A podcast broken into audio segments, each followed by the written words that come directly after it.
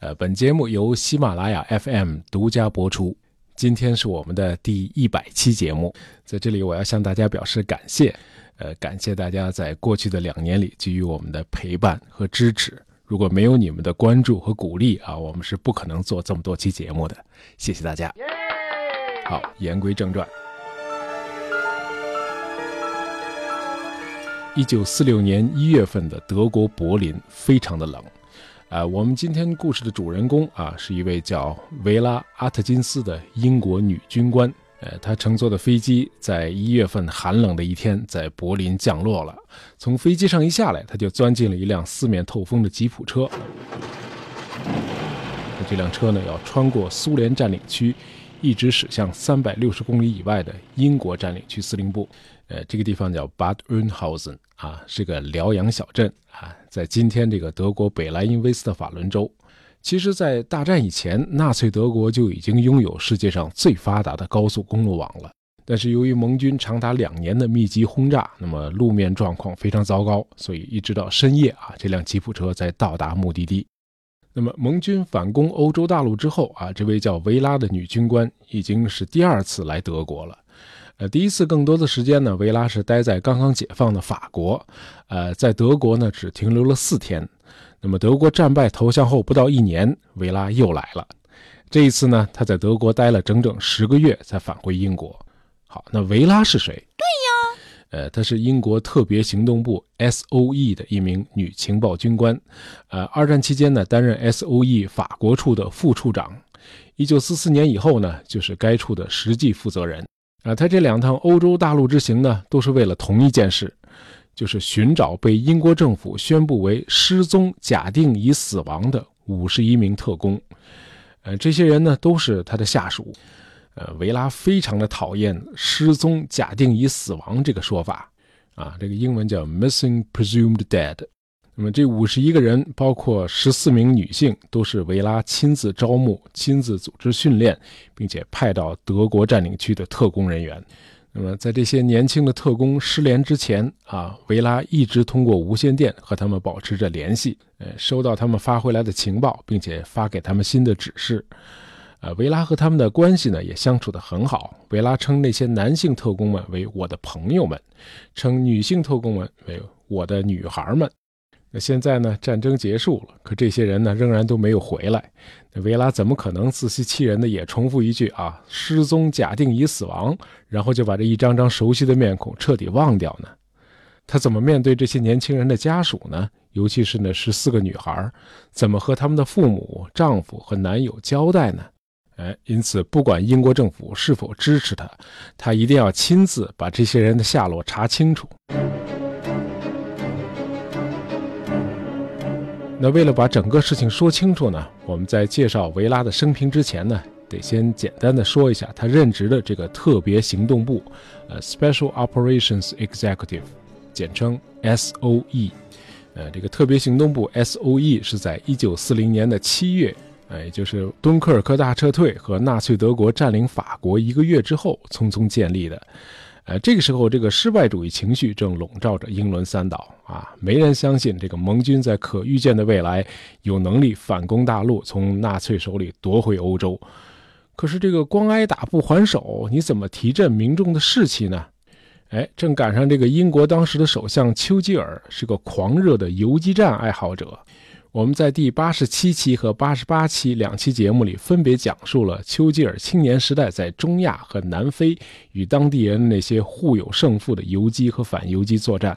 哎，基于他个人的经历，这个丘吉尔非常看好游击战，他认为游击战可以挫伤德国人的锐气，因此呢，他极力主张建立一支能够在敌后从事破坏活动的秘密军队。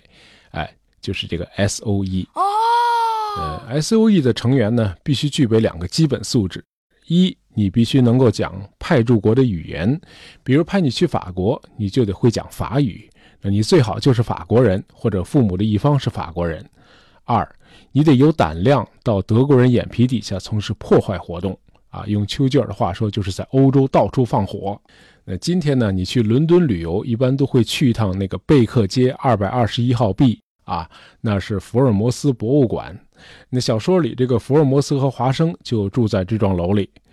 哎，就在同一条街，这个第六十四号就是特别行动部 S.O.E 的原址。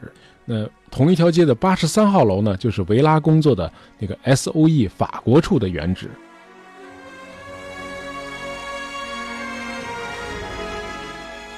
呃，维拉一九四一年初加入 S.O.E 的时候，他还不是英国公民。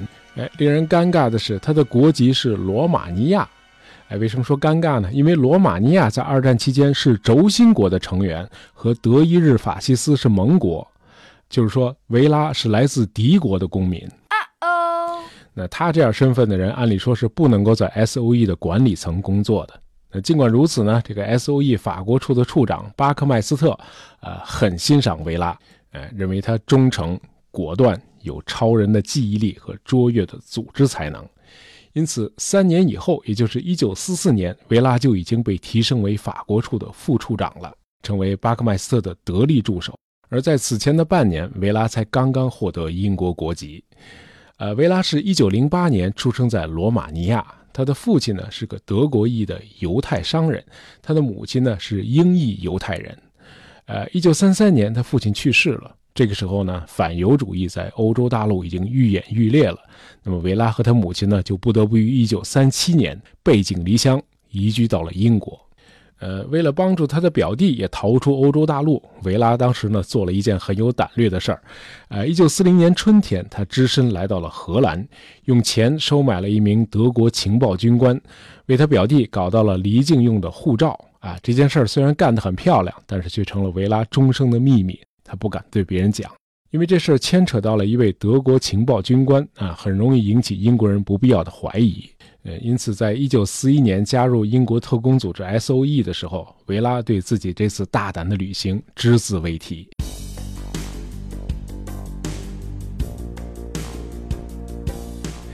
呃，作为犹太人，他当然痛恨纳粹啊，愿意为捍卫自由的事业做出贡献。那从个人的角度来说呢，他希望自己能够加入英国国籍啊，早日摆脱目前这个敌国公民这个尴尬的身份。为此呢，他必须非常努力的工作啊，而且不能给领导添堵啊，得顺着领导。嗯，不过维拉和他的上司啊，就是那个很赏识他的法国处处长巴克麦斯特，配合的倒是非常的默契。法国处一直是 S.O.E 最风生水起的一个处。嗯，二战期间，他们向法国空投和空运了四百多名特工人员和大量的武器装备，呃，组织和武装了数万名法国的抵抗战士。那么这些人，一九四四年里应外合，为配合盟军反攻做出了重要的贡献啊！盟军的总司令艾森豪威尔将军曾经这样称赞 S.O.E 的法国处，说他们让战争至少缩短了六个月啊！这些特工顶得上盟军十五个陆军师。那么盟军在诺曼底登陆之前呢，这个 S.O.E 已经在纳粹占领的法国各地都建立了抵抗组织网络，摊子铺的确实很大，但是相应的损失也非常的惨重。呃，派到法国去的四百多名特工，有一百一十八人失踪。呃，后来知道啊，其中六十七人确认已经被德国反间谍机关抓获并处决了，另外五十一人到战争结束都下落不明。哎，这就是前面说到的那个被英国政府战后定性为失踪、假定已死亡的那五十一个人。那么，除了这些 S.O.E 特工，在法国的那些抵抗战士牺牲的更是不计其数。呃，后来大伙儿发现啊，很多的损失和牺牲其实都是可以避免的。为了对付德国人的反间计，呃，S.O.E 想出了一个很聪明的办法，哎，就是让派到敌后去的那个报务员在往伦敦总部发报的时候，每次都故意在电文中犯一个小错误。为什么要这样做呢？因为一旦有 S.O.E 的特工被捕，他有可能经不住德国人的酷刑折磨，他就会供出密码。德国人一旦知道了密码，哎，就会伪装成 S.O.E 的特工，继续向伦敦发报，提供假情报或者进行诱骗。而这些由德国人扮演的假特工发回的电文中，都不会有这个故意犯的小错误。这样呢，伦敦就很容易发现啊，在法国的某个特工是否已经被捕，德国人是否已经掌握了 S.O.E 的密码啊。这个办法可以很有效的发现是否有德国人在冒充。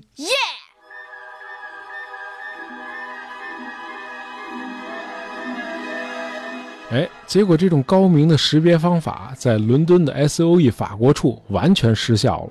呃，事情是这样的，呃，S.O.E 在法国建立的最大的抵抗运动网络 Prosper Network 被德国的反间谍机关破获，呃，上万名抵抗战士不是已经被捕，就是处境危险。可伦敦那边对这事儿一无所知，因为在这个抵抗运动网络里担任报务员的 S.O.E 特工诺曼也被抓了，哎，他供出了密码。那德国人获取了密码之后啊，就伪装成诺曼，继续向伦敦的 S.O.E 法国处发报。那发回来的电文里当然就没有那个故意犯的小错误了。哎，这法国处的处长巴克麦斯特呢，碰巧又是个好大喜功的领导，本来嘛已经做了这么大一番事业了哈。大伙知道这个往往好大喜功的人，这心也很大。哎，其实这个巴克麦斯特和维拉都已经发现了，哎，在连续几次的电文里都没有出现那个故意安排的小错误。维拉呢很警觉啊，他提出了疑问：这个报务员会不会已经被捕了？但是这处长大人可不这么想啊，我觉得是诺曼这小子把这个操作规程给忘了啊。那什么，维拉，你下回回电的时候提醒他一下啊，别老那么大大咧咧的。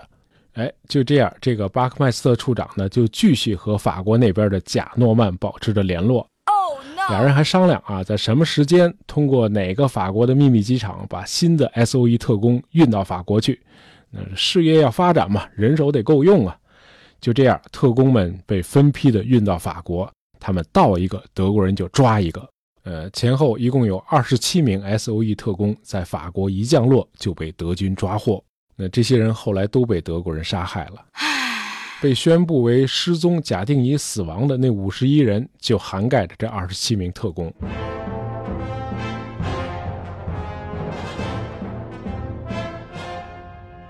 破获法国抵抗组织网络啊，并且冒充 S.O.E 特工继续诱骗伦敦总部的，是德国党卫军安全局在巴黎的负责人啊，是一位反间谍专家，他的名字叫 Hans Josef Kiefer 少校。那么，一直到战争结束，在伦敦的 S.O.E 法国处对这个骗局都一无所知。那么，战后一位了解到真相的英国记者在采访时质问法国处处长巴克麦斯特：“到底谁应该为这些特工的死负责？”那么，这位处长呢是满脸痛苦，无言以对。那么，作为巴克麦斯特的助手，维拉有没有责任呢？当然有。咱们前面说了，这个维拉参与了法国处几乎所有特工的招募、训练和派遣，他对这些年轻人是非常熟悉的。那么在往来的电文中，如果不谈正事儿啊，继续闲扯，维拉是很有可能识破对方是个假诺曼的。但是维拉不敢挑战上司的权威啊，他有自己的难言之隐。呃，他虽然已经是巴克麦斯特实际上的助手了，一年以后他被任命为副处长。但是呢，他此刻仍然是那个令人尴尬的敌国公民啊，罗马尼亚人嘛。那像这种身份啊，能够在 S.O.E 的管理层工作，对他来说已经是破格中的破格了啊。他必须保持低调，不能给好大喜功的领导添堵。呃，因此我们有理由相信啊，战后维拉是带着深深的内疚，一次次去欧洲大陆寻找那些失踪人员的。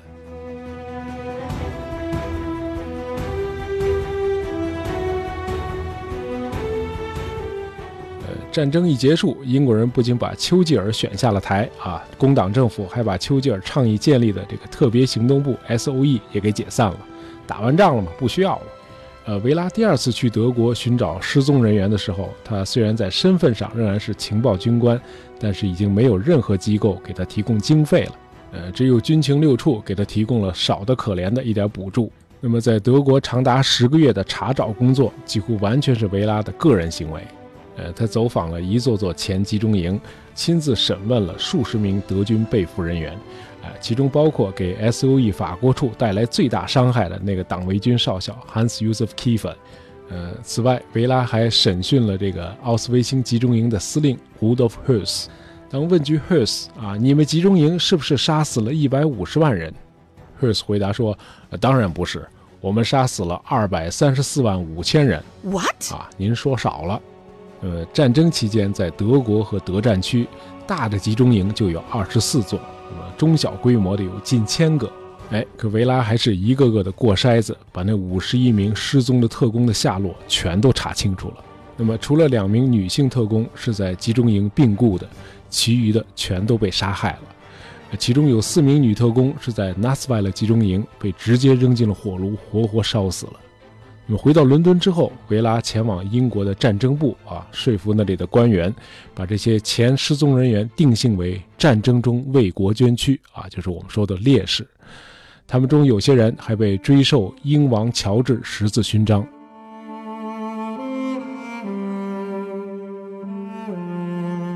呃，S.O.E 解散之后，维拉在联合国教科文组织工作了十几年，在他五十三岁时就提前退休了。呃，维拉一直独身啊，他曾经有过一个未婚夫啊，是英国皇家空军的飞行员，二战期间在克里特岛阵亡了。那么到了二零零零年，维拉以九十二岁高龄在英国的 Hastings 去世。他应该是带着对那些牺牲的 S.O.E 特工的回忆离开这个世界的。呃，在去世前两年，他在接受采访时还伤感地回忆起一名叫诺尔的印度裔女特工。呃，当时大家都认为诺尔这个女孩子呢太情绪化，容易激动啊，不适合做秘密工作。但是诺尔自己呢却非常坚决啊，一定要参加。那么在法国，他曾两次逃脱了盖世太保的追捕。呃，被捕之后呢，又尝试越狱啊，德国人不得不用镣铐把他锁着。一九四三年九月，他在达豪集中营被纳粹党卫军枪决。那么维拉在采访的时候回忆说，呃，当初是他亲自开车把诺尔送到伦敦郊外的机场的。他说那是六月里非常美好的一天啊，空气里能闻到玫瑰花的香味儿。呃，送特工们去机场真是个很让人难受的差事。